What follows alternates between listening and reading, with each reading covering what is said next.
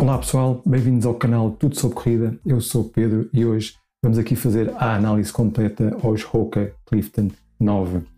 Que o, o Clifton é o best-seller da, da Hoka desde há muito tempo, um, tem uma grande legião de fãs e que na versão 9 trouxe algumas novidades, não foram muitas, mas foram algumas novidades interessantes que muda aqui um pouco o conceito aqui do, do Clifton. Por exemplo, temos aqui uma espuma mais macia, mais altura de espuma uh, e poucas mais diferenças em relação a, a outras versões. Vamos então aqui uh, começar pelos números desta sapatilha. A altura de espuma atrás temos 32 mm e à frente temos 27 mm. São mais 3 mm que a versão anterior. Para as senhoras muda um bocadinho. Para as senhoras é 29 atrás e uh, temos 24 à frente. Okay? Para as senhoras, por acaso, é a mesma altura de espuma que era a versão masculina da versão 8. Um bocado confuso, deixem lá. Uh, a nível de peso, uh, tamanho 42 tem um peso de 248 gramas, é um pouco mais leve que a versão 8, um pouco. Para o meu número, que é o número 11 US, 45 e 1 terço, uh, 29 centímetros, são 297 gramas. É a mesma coisa que a versão anterior. Portanto, para o meu tamanho, o peso é o mesmo. Estabilidade é uma sapatilha para pisada neutra, não tem placa de carbono e, para mim, serão essencialmente para treinos de recuperação e treinos fáceis. Okay? Vamos então aqui começar a análise de cima para baixo, como sempre, e vou começar pela parte superior. Bom, a parte superior, eh, o tecido mudou um pouco. Eh, era um tecido mesh trabalhado, agora é um knit mesh. Um, os knit tipicamente são elásticos, este não é elástico, mas é bem justo ao, ao pé. Uh, por dentro não é tão confortável como a versão 8, mas também, sinceramente, não se sente na corrida. Okay? E daqui da parte da frente, o que é que eu posso dizer mais? O, o espaço para os dedos é um bocado apertado, ok? É justo, vou dizer que é justo aos dedos. Nas primeiras corridas eu achava que era justo demais, demasiado justo, mas o tecido foi ajustando ao pé e neste momento acho que está perfeito. É justo ao pé, mas perfeito. Atacadores, nada a apontar, gosto muito do atacador da Oca, deste atacador, é fino, uh, agarra muito bem, não sai durante o treino, tem o tamanho para mim que é ideal a língua, a língua tem novidades. A língua tem aqui uma novidade que tem o mesmo acolchamento, mesma coisa, mas por um lado. Ela só é fixa de um lado, ok? Não é fixa dos dois, portanto, o lado exterior não é fixa, mas não há qualquer questão. Eu nunca tive qualquer questão com a língua, já fiz cerca de 100 km com esta sapatilha, nunca tive qualquer questão, a língua não se mexe. Porquê é que ela não se mexe? Porque ela abraça completamente aqui o vosso pé. Estão a ver até onde é que ela vai? Ela dá aqui uma volta bem grande.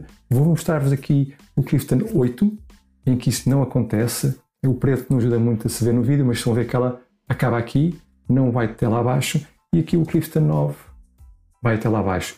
Isto é, dá um conforto excepcional e também ajuda a agarrar bem a língua. Da parte de trás temos um pouco mais de alcochamento, ela é muito semelhante, ok? Estão a ver? Mas tem mais alcochamento nesta versão, um pouco mais, sente a diferença. Não é muito, mas sente-se bem a diferença. Mais acolchamento, uh, mas de resto é tudo igual. Também muda aqui o tecido da parte de trás. É um tecido que parece-me é mais aderente, mas menos macio ao toque, menos confortável. Mas na corrida com meias também não se vai sentir. Quem correr com 100 meias poderá sentir a diferença, ok? Da parte superior, temos aqui os overlays. São praticamente os mesmos que tínhamos aqui da, da versão 8, o preto da versão 8, ok? Da parte traseira, a parte refletora mudou um bocadinho. Esta parte aqui é, uma, é um, é um tecido refletor. E este aqui também, estes brancos também são um tecido refletor. Reparem que não muda muito, ainda assim, para mim, eh, esta versão é, com estas cores então é muito mais bonita. Vamos então aqui um, ah, entre a sola. Não, ainda vou aqui dizer mais uma coisa da parte superior, do tecido superior. Esta língua tem muito tecido, envolve muito o pé. E para mim, eu sinto muita coisa a agarrar o pé. Se calhar para muitos, muitos vocês vão adorar isso. Eu gosto de uma sapatilha mais despida, com menos tecido. Uh, gosto de sapatilhas mais viradas para a performance, que são mais frescas. Portanto, sinto aqui muita coisa no meu pé, como se fosse uma sapatilha de máximo acolchamento e isto torna também a sapatilha um pouco quente. Não, não senti muita respiração no meu pé, mas também não tive problemas. Agora sim, vamos à entressola. Bom, entressola temos mais altura de, de espuma, como já, já tinha referido, e aquilo que muda essencialmente nesta entressola continua a ser EVA, é, é, o mesmo tipo de material já bem antigo, que não traz nenhuma inovação, mas funciona. O que interessa é que funciona e tanto na versão 8 como outras anteriores e na versão 9, este EVA funciona muito bem. É suave, hum, é confortável, portanto não há aqui nenhuma razão para se considerar que por ser EVA não é bom. Antes pelo contrário. Agora, esta entressola é muito mais macia. Vou-vos aqui mostrar que ela comprime bastante bem, mas não oferece muita resistência. Eu atrás que eu não vou conseguir, por causa aqui do contraforte calcanhar. Não sei se foi do contraforte, mas tal como a versão anterior, é muito duro. Okay? Ajuda muito na estabilidade aqui do pé. Da parte de trás, não sei se consigo então comprimir, consigo. Vão ver, comprime bastante bem, mas não oferece muita resistência. O que significa que não há aqui uma grande responsividade nesta entressola para ajudar aqui né, no, vosso, no vosso treino, no vosso, no vosso ritmo. Um, de resto, aqui na entressola, para além da altura e de ser mais macia, não há grandes novidades. Agora, sola exterior, também versão 8, versão 9. Estão a ver aqui não há grandes diferenças, mudou um pouco aqui o formato, mas eh, a mesma colocação em zonas estratégicas, em zonas em que atacamos primeiro o chão, a parte do calcanhar, tipicamente a parte exterior, e a parte frontal, para quem ataca a parte frontal. Continuamos a não ter borracha nesta zona aqui uh, mais central do pé e também aqui alguns rasgos sem, sem borracha isto é ótimo para tirar peso da sapatilha e também para aumentar a suavidade da pisada, porque ao pisarmos em zonas sem borracha, um, melhora, melhora na sensação de conforto, de suavidade da, da pisada. Okay? A sola muito durável, com 100 km, eu aterro, eu aterro aqui deste lado, não há desgaste algum, nem se nota sequer uh, algum desgaste aqui uh, nestes rasgos da, da borracha.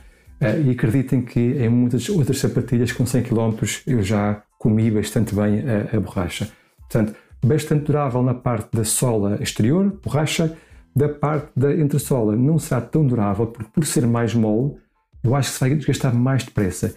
E aqui, nestas saliências, não sei se conseguem ver aqui já aqui uma marca, já está aqui a ser um pouco mastigada, que esta parte da, sola, isto aqui é, é no fundo a entressola, que está exposta, já está aqui a ser um pouco mastigada. Por ser mais macia, provavelmente vai desgastar-se mais depressa. Vamos então aqui agora falar sobre o encaixe do pé na sapatilha. Bom, aqui perdemos um pouco. O Clifton 8 tinha um encaixe para mim que era perfeito, um lockdown impecável, o pé não mexia e eu com este, por muito que eu mexa nos laços, não consigo calcanhar, não mexa um pouco. O calcanhar não fica 100% preso na sapatilha, mas se isso traz um problema, não não traz. Não tive qualquer questão nos meus treinos. Claro que com isto eu não estou ao meu ritmo mais elevado, não é suposto, porque se tivesse, se aí sim sentia um problema, mas para os treinos fáceis, uh, treinos de recuperação, não acredito que haverá aqui um problema. Mas fica a nota, o calcanhar, no meu caso, não ficou completamente preso. Vamos então agora falar sobre sensação na corrida. Bom, primeiro ponto, muito parecido com o Clifton 8, na suavidade, no conforto, ok? Temos aqui o early stage meta rocker, típico da, da roca, e também aqui o desnível de calcanhar, que nos dá aquela sensação pisada como se fosse aqui um, um barco no mar, uh, e é muito bom para nos ajudar a manter o ritmo constante, muito, muito bom. Um, e por ter um drop de 5 mm, drop de 5 mm aliado a este uh, uh, rocker, ajuda bastante aqui nesta, neste ciclo da nossa pisada entre o calcanhar e a saída um, ehm, com os dedos da frente, sente-se mesmo aqui o rocker a funcionar para uma grande suavidade na nossa, nossa pisada. Suavidade, conforto, maciez, tudo isto impecável. Aquilo que eu agora não gosto, não gosto do excesso de maciez da espuma. Ficou muito mais macia do que era. Sentimos que o pé enterra, uh, eu, acho, eu vou dizer, enterra mais do que devia se calhar para muitos de vocês vai ser o ideal. Eu acho que a maioria vai adorar esta, esta alteração no Clifton, eu não estou a adorar, eu preferia manter uh, o balanceamento que temos no Clifton 8, que era para mim um cavalo de trabalho. Este, por ser tão macio, já não é um cavalo de trabalho.